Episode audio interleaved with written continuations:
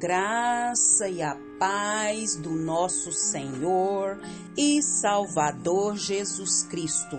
Aqui é Flávia Santos e bora lá para mais uma meditação.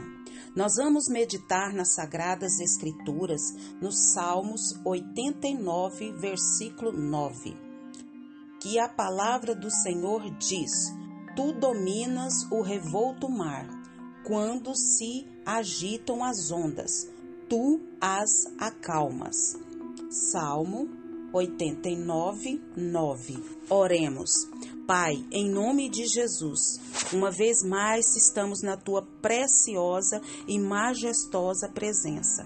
Pedimos ao Senhor, Pai, que nos limpe, nos purifique, nos santifique todas as nossas transgressões e pecados com o sangue purificador de Jesus Cristo. Clamamos, imploramos, suplicamos, não nos deixa sermos insensíveis aos tais. Pai, queremos agradecer ao Senhor por mais uma oportunidade, por mais um dia de vida, por poder falar da tua palavra, do teu amor. Muito, muito, muito, muito obrigada, meu Deus. Pai, nós só temos que agradecer ao Senhor, porque até aqui a tua mão tem nos sustentado com mão forte e com mão de poder. Pedimos ao Senhor que continue falando aos nossos corações. Pedimos ao Senhor, Pai amado, que abra nossa mente, abra o nosso entendimento, se revele a nós por intermédio, Pai, dessa reflexão. Clamamos, suplicamos e já agradecemos. Em nome de Jesus. Amém. Nós vamos falar sobre tempestades. Oh, papai. Tempestades. Aqui o texto diz que dominas o revolto mar. Quando se agitam, quando se agitam as ondas.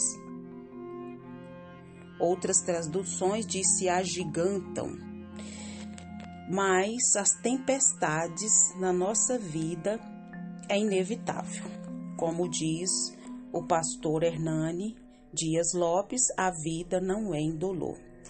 Então a dor cresce como uma onda, como uma tempestade, passa e depois sobe de novo. Sim ou não? Assim, quando um amigo nosso, um parente, um vizinho está enlutado pela perda de um ente querido, como que a gente age e reage diante do sofrimento do próximo e do nosso mesmo? Então, para aceitar a perda é algo muito difícil. As dores, as angústias, as aflições, os medos, as crises mas, na minha humilde opinião, a gente perder as pessoas que a gente ama é muito, muito, muito difícil. Então, a nossa leitura indica que Deus, né, ele tem esse controle. E muitos séculos antes de Cristo vir, revelou-se a Israel. E ele se revelou pelo profeta Amós e tantos outros profetas. E como justo que é e também restaurador, como justo e também restaurador. Avisara antes seu povo do castigo que sofreria, se não se corrigisse da idolatria. Mas no último capítulo, ele faz o que? Ele acrescentou o cenário da sua futura restauração. Então, lá em Amós 9, capítulo, capítulo 9, versículo 11 a 15, fala sobre isso.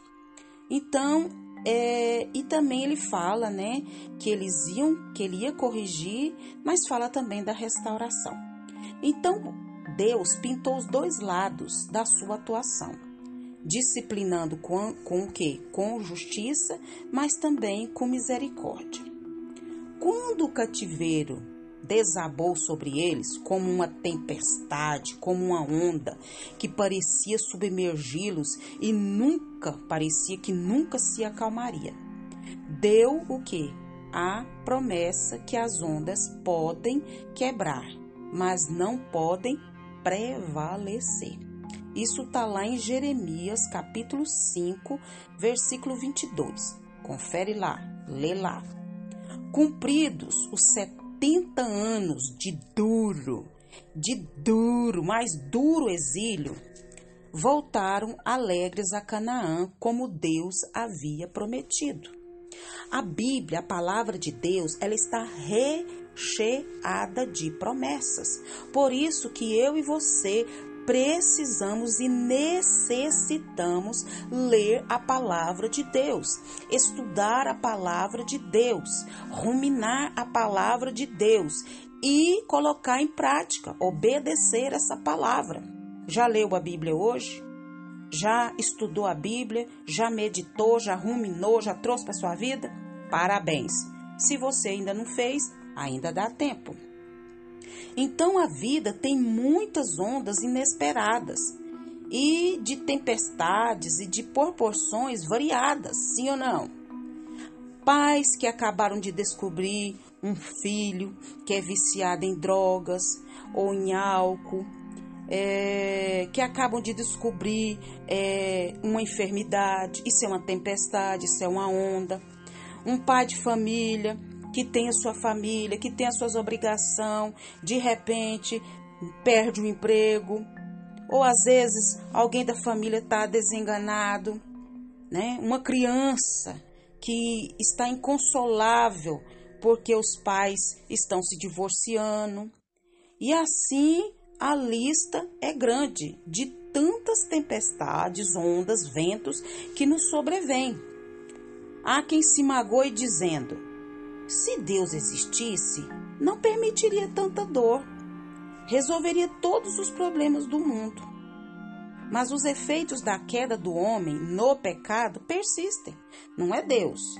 Bem melhor é entregar-se a Cristo, o Salvador e Consolador, homem de dores e experimentado em sofrimento. Está lá em Isaías 53, 3, falando de quem? Falando de Jesus. Não há onda que ele não possa acalmar.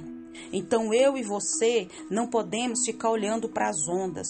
Eu e você não podemos ficar olhando para as tempestades, por mais duras, por maiores, por demoradas que sejam, por mais temerosas, nós não podemos olhar para essas ondas, mas nós devemos olhar para Deus, para o Criador de todas as coisas, para o Deus da nossa vida, para o Deus da nossa salvação, aquele que é o mesmo ontem, hoje e será eternamente.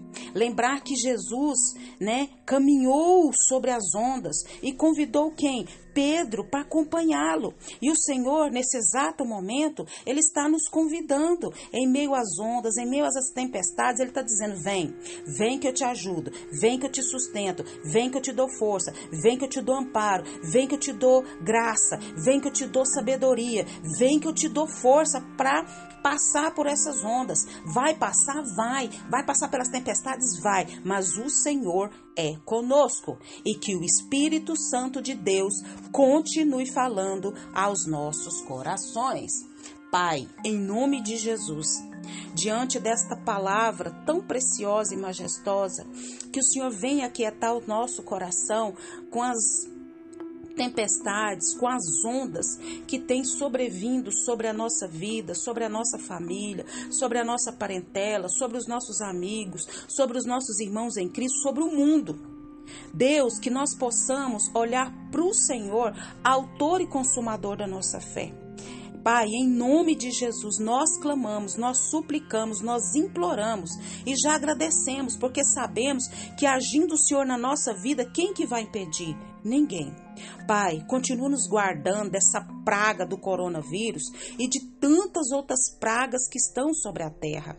Guarda a nossa vida, guarda os nossos, é o nosso pedido, agradecidos no nome de Jesus. Leia a Bíblia. Leia a Bíblia e faça oração se você quiser crescer, pois quem não ora e a Bíblia não lê, diminuirá, perecerá e não resistirá. Um abraço e até a próxima, querendo bom Deus. Fui!